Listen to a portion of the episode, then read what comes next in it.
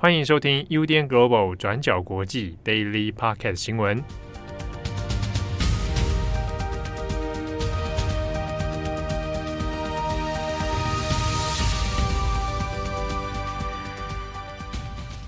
Hello，大家好，欢迎收听 UDN Global 转角国际 Daily Podcast 新闻。我是编辑惠仪，我是编辑佳琪。今天是一月十九号，星期三。今天要宣布一件事情，就是今天是我们的线上尾牙，嗯、公布一下。我也把手机桌布换成美轮美奂红，我之前一直要把它说成美轮美奂，好失礼，对，超没礼貌。你换的是那个给我钱给我爱那个吗？对，想要钱想要爱，对，两个都要。好啦，那我们今天呢有四则的国际新闻要跟大家分享。好，首先呢，第一则就是在昨天，全球游戏业有一个非常重磅的消息，就是呢，全球第二大企业微软，它在十八号的时候正式宣布，要以超过七百五十亿美金，换算成台币呢是大约两兆七百一十四亿元，买下动视暴雪，就是我们所知道的旗下有《星海争霸》啦、《魔兽世界》啊、《暗黑破坏神》、《Candy Crush》等等的这个游戏公司。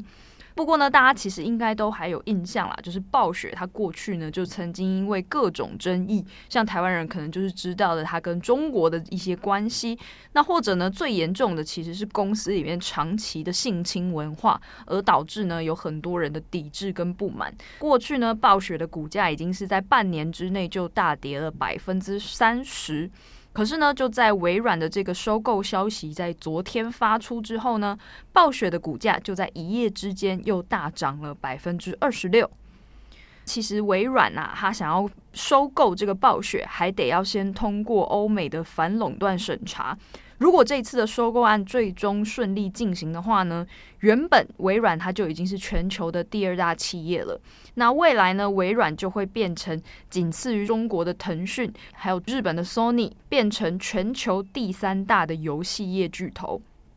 考虑到微软，它目前已经有各种包山包海的数位产品和版图，就像是说本来就有的 Xbox 游戏平台啊等等。那在未来，他们收购了动视暴雪之后，接下来呢，又可以再进一步去布局元宇宙的商机。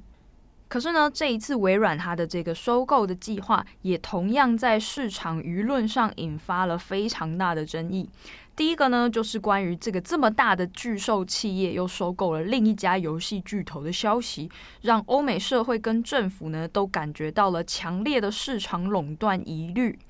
那再来第二个呢，就是暴雪，他们目前其实也还没有彻底解决引发这个常年企业丑闻的猪哥文化啊，还有职场性侵啊、性骚扰等等的这些内部问题。那当时呢，就有许多员工联署要求集团的 CEO Bobby Kotick 柯蒂克下台。那呢，他也现阶段被微软指明要留任交接。不过呢，他有表示说，在这个收购的行动完成之后，他会离开动视暴雪了。但是呢，这一系列的收购行动也会让很多人担心，说未来暴雪的公司里面过去的这些性侵啊、性骚扰啊、羞辱女员工等等的这些文化，真的还有机会可以做改善吗？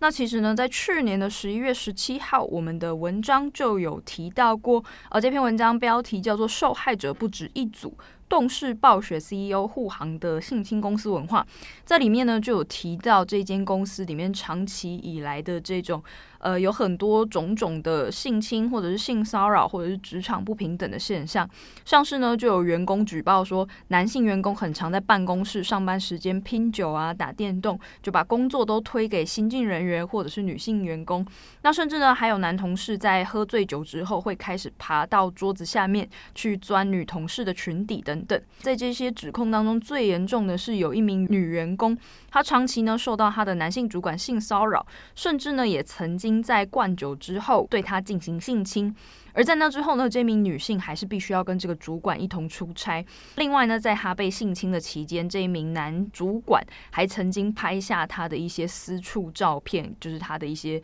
没有经过她同意而拍下的照片。那甚至呢，还将这些照片传给其他的男同事。最后呢，这名女性她虽然已经有进行投诉了，但是呢，却没有得到相对的回应。这名女性就选择了自杀。那在这个消息出现之后呢，也让当时的暴雪受到了非常严重的抵制。而根据《华尔街日报》在十七号的报道中有提到呢，从去年七月以来，暴雪现在已经解雇了将近三十名的员工，并且呢，也针对了四十人来进行了纪律处分，来应对过去的这一些种种的性侵与性骚扰争议哦。那不过，暴雪未来的发展到底会如何？还有过去的这些问题，到底有没有机会可以解决呢？也许还需要留待到以后的观察。那今天的第二则，我们要讲一下香港本土派代表人物梁天琦出狱的新闻。那梁天琦在今天星期三一月十九号的凌晨三点的时候出狱。那他先前是因为涉及了二零一六年的旺角骚乱案件，也就是我们常说的呃鱼蛋革命，所以被判刑了六年。但因为他在狱中被认为表现良好，所以就被减去了三分之一的刑期，然后在今天低调出狱。那这个出狱的消息这几天传出来之后，梁天琪的家人昨天已经在梁天琪的脸书上面发文，那呼吁民众不用特地前往迎接，那让梁天琪可以尽早回家团聚。那大家可能会觉得，为什么会选在凌晨三点这种时候出狱呢？外界也认为这是因为基于梁天琪的知名度，那担心如果真的有民众过来迎接，就会引起骚乱。那梁天琦在出狱之后，他在凌晨也是在自己的脸书上面发文，那就说自己已经平安的回到家人身边。那接下来就会按照法定的要求，在获释之后遵守监管令。那他有写到：“我会离开镁光灯的焦点，停用社交媒体，并谢绝传媒访问和探访。”那此外，他也有说想要好好珍惜跟家人重聚的宝贵时间。与他们一起恢复正常的生活。那随后呢，他的这个个人脸书专业也就关闭了。那这边我们也稍微介绍一下梁天琪的背景。梁天琪现年三十岁，那父亲是香港的居民，母亲是武汉人。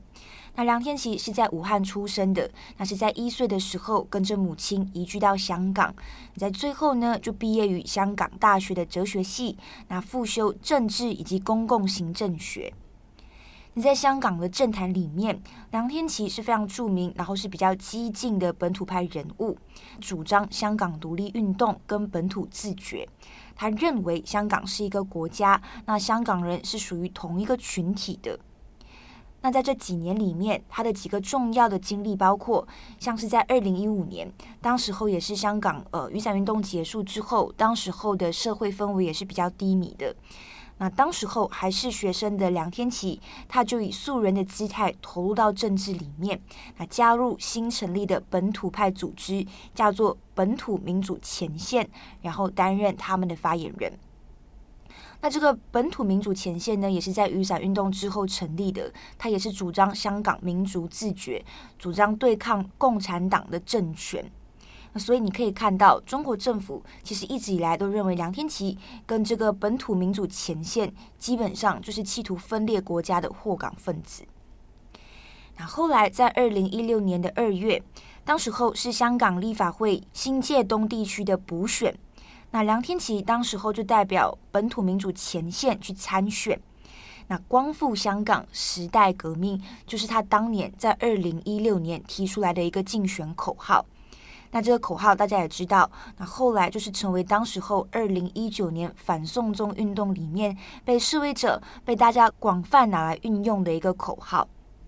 那但是呢，当初提出这个口号，梁天琦是有自己的看法的。那他说，如果他当时候使用补选区作为口号，也就是使用说，哎，光复新东，就觉得比较拗口。那最后就决定要使用比较顺口的光复香港来做取代。那至于为什么会叫做时代革命呢？主要是梁天琦认为，时代是为了强调不同的年龄阶层都可以参与香港的革新跟改变。那至于为什么会用“革命”这个词，是因为他认为香港已经成为独裁之地了，所以革命就会是他们的义务，所以也就有了“光复香港”“时代革命”这八个字的竞选口号。所以可以看到，这个口号在二零一六年跟后来二零一九年的反送中运动上面，它的脉络是有些微不同的。那至于现在，在国安法在二零二零年落实之后，这个口号就已经被视为会煽动他人分裂的国家罪了。好，在二零一六年，虽然当时候梁天琦是落选了，但是他后来也参与了在二零一六年九月举行的立法会选举。不过，当时候香港政府认为梁天琦之前曾经有表示要香港独立，这是违反了基本法。那尽管梁天琦最后有表示他会放弃主张香港独立的立场，但是依然呢是被香港政府取消了参选资格，也就是被 DQ 了。那这件事情在当时候也就引起了很多的争议。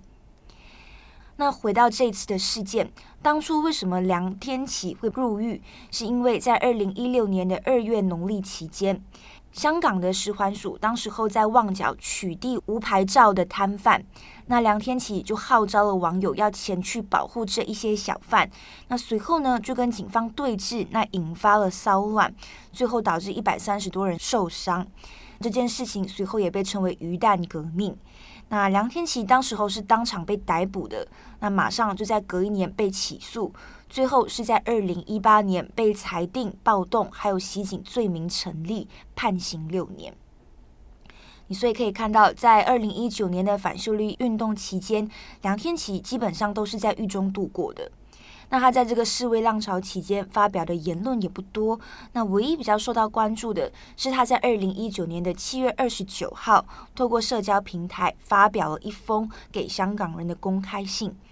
那在这个信里面呢，他就有提到自己透过新闻看到了血迹斑斑的画面，内心其实非常的难过。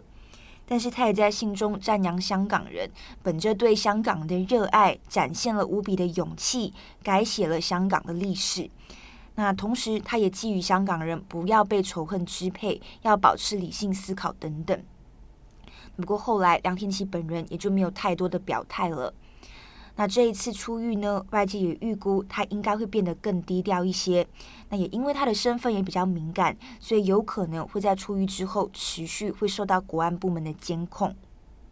那在现行的国安法之下，香港的民主派阵营是已经受到了重创。那香港政坛里面不同光谱的民主派人物，最终就是被中国政府排除在外了。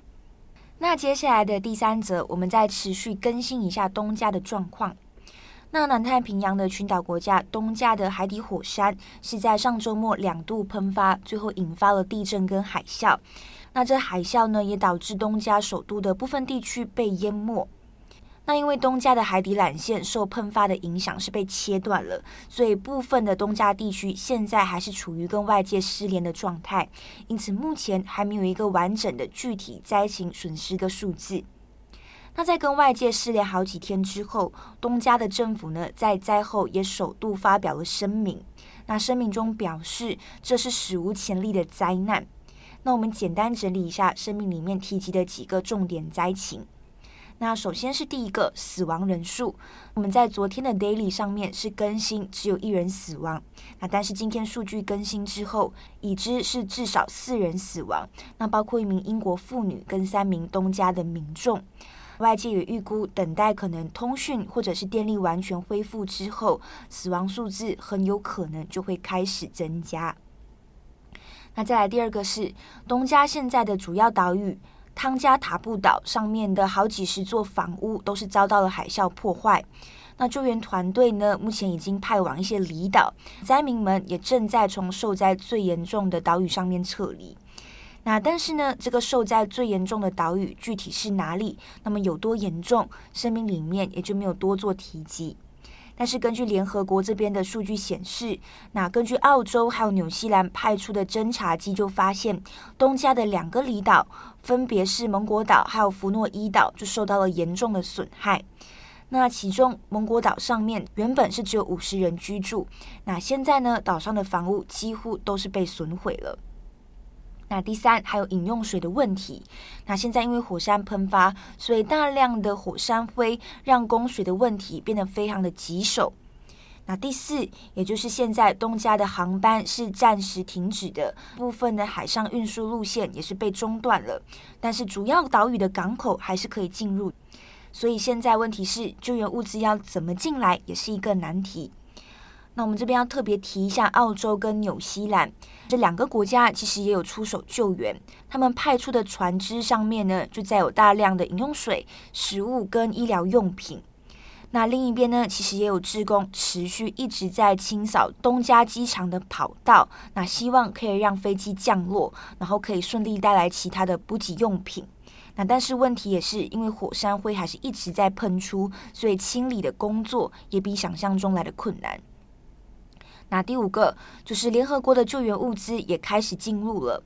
但是现在是过去两年，其实全球都有受到疫情影响，东加呢是极少数不受影响的国家之一，也就是说，至今东加仅有一起的确诊病例，而且记录的时间是发生在去年的十月。所以东家的官员其实也很担心，如果后续有大量的救援人员进入，如果真的不幸让疫情爆发，可能会造成比目前灾情更严重的一个状况。那因为东家的医疗能量会完全无法负荷，所以联合国现在的考量也是，除了让救援物资进入之外，也开始在考虑怎么样可以把防疫的层级做得最高，不让东家受到疫情影响。好，那以上就是现在大致的状况。好，那今天的最后呢，来补一则关于最近有一个蛮重大的历史方案新闻，就是在二次大战的时候呢，纳粹德国屠杀犹太人的期间，曾经有一本非常非常有名的著作，叫做《安妮的日记》，它的作者呢是一个十三岁的犹太小女孩，叫做安妮·法兰克。他们一家人呢，就是在纳粹德国屠杀犹太人的期间，全家呢就躲藏在爸爸他开设的公司，他的办公室后面有一扇门，门里面呢有一个密室。他们全家人呢，当时为了要躲避纳粹的追杀，就在那里藏了两年。但是两年后呢，有一天盖世太保就突然来搜查这个公司，最后呢就导致法兰克一家全家人都被抓。安妮的日记呢就停止在他被逮捕的前几天，就后来就没有再更新了。那安妮后来到集中营以后的下落，也是靠着其他人的口述而流传下来。最后，安妮呢也是在这个集中营里面过世。当时呢，她只有十五岁。再后来呢，法兰克一家里幸存的只剩下他们的爸爸。后来呢，这个爸爸奥托就致力于推广女儿留下来的日记，把它出版，希望呢有更多人来见证这个犹太人在纳粹时期所受到的苦难。那不过呢，当时就留下了一个千古的悬案啦，就是当年到底是谁告密而导致安妮一家人遭到逮捕呢？在历史上其实有很多的讨论跟研究，那就是比较众说纷纭啦。比方说呢，有一个有名的推论，就是说当时因为他爸爸是一个开公司的老板，他开的是那个做果酱的公司，就是他们专门做香料还有果胶，就是用来做成果酱这样。那有人就说呢，是当时在仓库工作的一个大家都很讨厌的仓库。库经理跑去偷偷告密。那另外呢，也有一个说法是说，过去这间公司他们曾经因为公司有东西遭窃而报警。那警方呢，可能在当时就无意间掌握了这个办公室里面有密室的入口等等。那就是一个还蛮众说纷纭的悬案。不过呢，就在最近，这个悬案也有了一个重大的新的进展。就是呢，有一个由电视节目制作人，还有一位前 FBI 的悬案调查员潘科克，男孩们邀请了一些犯罪研究专家，还有历史学者，他们共同组成了一个调查团队，花了五年的时间调查之后，他们有了一个新的推论。就是呢，他们认为当年出卖安妮·法兰克一家人的泄密者，很有可能也是一个犹太人，而且这个犹太人呢，他叫做阿诺·范登伯格，他是一名荷兰的犹太人。他们判断这名犹太人他之所以泄密的动机，可能也是为了要保护自己的家人，才不得不出卖自己的同胞。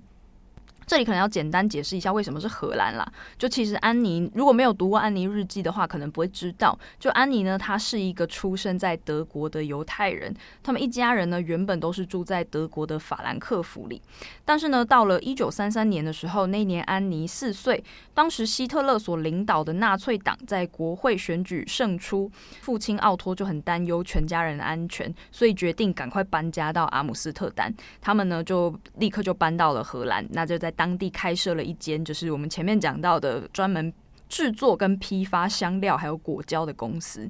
但是呢，到了一九四零年五月的时候，德国入侵了荷兰，并且呢，很快就占领了当地。那在当时呢，法兰克一家人没有办法赶快弄到签证，又逃到其他国家去，所以呢，他们也因为犹太人的身份就被困在阿姆斯特丹。在安妮的日记里呢，其实都会提到当时的阿姆斯特丹其实对犹太人就有非常多的限制，比方说呢，你出门是不能搭车，也不能搭公车的。那你要买东西，只能在下午三点到五点的时候在犹太人商店购物。除此之外呢，你也只能够念犹太人的学校等等，就是已经有非常多的这些限制。当时也开始会有一些犹太人家庭会陆续收到所谓的召集令，这些家庭呢，从此就人间蒸发了。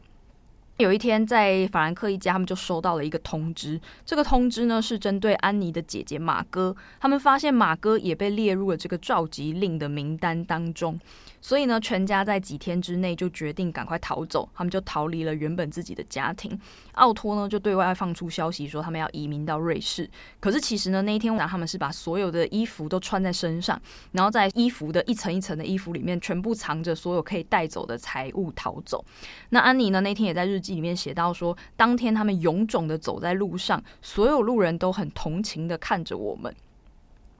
那安妮一家人呢？人呢？当时后来就没有逃到瑞士。他们在没有办法取得签证离开的情况下，只好躲进奥托他的公司后面隐藏的一个后宅，他们叫做后宅，或者是翻成密室。就是呢，在奥托的办公室里面，其实有一个房间可以通往一个比较宽敞的一个生活空间啦。那奥托呢，后来就用书柜挡住这个门口来避人耳目。这间公司呢，也转交给他其他非犹太人的同事来进行运作。那所以呢，他们全家人还有几个跟他们比较亲近的犹太家庭，就躲在这个后宅里面。到了两年后，就是被泄密者告密，所以全家人才被逮捕。那在这一次这个由前 FBI 探员他们所这个团队他们提出的报告当中呢，就提到了前面这个泄密的犹太人范登伯格，他其实呢是当时荷兰的一名公证人 （notary），就是呃公证人的意思其实有点类似于现在的律师啦，就是专门处理法务啊、合约等等的这些相关文件。那根据《卫报》的说法呢，在当时全荷兰只有六个犹太人的公证人，所以范登伯格他的地位算是很高的，那也很受到犹太社群的信任。那在纳粹入侵之后呢，范登伯格就被纳粹政府选成是阿姆斯特丹的犹太委员会成员之一。这个委员会呢，是纳粹在占领荷兰之后成立的组织啦。他们就会挑选一些当地比较有名望啊、比较有人脉的犹太人加入，目的呢，就是要让犹太人自己监督犹太社群，他们自己有没有好好的落实这些纳粹的政策。啊，不过呢，就是范登伯格他在私底下其实还是会偷偷的协助犹太人逃亡。根据报道呢，他当时其实也正在偷偷跟一个协助难民、犹太难民的委员会合作，所以呢，他不时可以获得一些藏匿犹太家庭的地址资讯。那这些地址呢，通常都没有具体的藏匿者名字，就你不知道这个地址到底是不是真的安全屋，里面有多少人，有谁，就他不知道。他只是偶尔会收到这些地址的资料，那他也不确定到底是不是真的还有犹太人躲藏在这些地址里。而根据这个调查呢，他们认为范登伯格他很有可能在后期遭到了纳粹的威胁，那他可能是出于自保的原因，就把这些其实他自己也不知道是真的还是假的的地址就交给了纳粹。根据 BBC 报道呢，支持这项推论的关键证据之一呢，就是他们发现了一份寄给安妮的爸爸奥托的一个匿名信的副本。其实说是信，它其实只是一个纸条而已啦。在这个纸条上呢，它是它是匿名的。那在这个纸条里面就明确指出了范登伯格就是告密者。那这封信上面呢，还写着，他并没有写着奥托的名字，他只写着说你的地址被泄露了。那这条纸条是被转交到奥托的手上。除此之外呢，第二个证据则是说，刚刚我们前面提到的阿姆斯特丹犹太委员会在一九四三年就已经解散。那随后呢，当时这些被纳粹信任的犹太精英也立刻就全部都被送往了集中营。但是很奇怪的是，范登伯格跟他的妻子还有女儿并没有在这一波名单遣送的名单里面，而是呢，他们依然留在阿姆斯特丹里。那根据前面我们提到的这个 FBI 探员潘科克他的说法，其实呢，奥托他早就已经收到了这个匿名纸条了。所以在奥托，奥托是在一九八零年的时候过世，就他生前一直在推广女儿的日记嘛。那他八零年代的时候过世，其实呢，奥托他早就已经收到了这个匿名纸条，所以他生前可能早就已经知道出卖自己妻女的人就是范登伯格。但是呢，很吊诡的事情是，奥托在他一九八零年过世之前，从来都没有把这个消息公诸于世。就很多人就会好奇说，为什么奥托没有想要公开这个等于是间接杀害自己家人的背叛者？那潘克克呢？他在接受 CBS 六十分钟节目采访的时候就表示，他推测有可能奥托也是担忧这样反而会导致人们对于犹太人社群产生更多的误解或是反弹，也可能会导致更强的反犹主义。他说呢，也许奥托觉得，如果现在再提起这件事，可能反而会火上加油。他说：“我们也必须要记住的是，范恩伯格他同样也是犹太人这个事实，这也意味着他同样被纳粹放在一个非常脆弱的位置上，以至于他不得不采取一些行动来挽救他自己的生命。”另外呢，这个团队也有提到一个很重要的论点，就是呢，他们有说还原真相是谁，并不是为了要妖魔化这个人，因为呢，真正造成这一些弱弱相残的人其实是纳粹，而不是犹太人。那还原事实的目的是要让大家能够自问说，未来如果发生一样的事情，如果当事人就是你，你就是范登伯格，你可能会怎么做？好，那以上就是我们今天跟大家更新的四则新闻。希望大家今天有个美好的一天，然后转角全组中大奖。好了，感谢大家的收听，我是编辑佳琪，我是编辑慧仪，我们下次见，拜拜。拜拜。感谢你的收听，想知道更多详细资讯，请上网搜寻转角国际。